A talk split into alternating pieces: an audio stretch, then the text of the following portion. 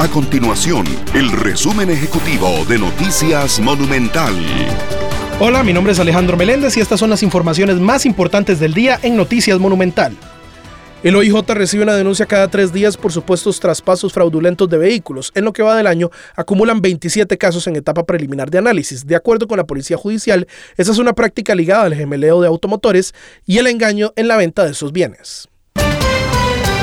La ARECEP tramita una rebaja de 84 colones en el litro de diésel, 80 colones en el litro de gasolina regular y 30 colones en la super. Eso supera la expectativa de disminución que tenía la refinadora costarricense de petróleo Recope. De esa forma, el litro de diésel bajaría de 717 a 633 colones, el de regular de 756 colones a 676 y el litro de super de 777 colones a 747. Estas y otras informaciones usted las puede encontrar en nuestro sitio web www.monumental.co.cr. Nuestro compromiso es mantener a Costa Rica informada. Esto fue el resumen ejecutivo de Noticias Monumental.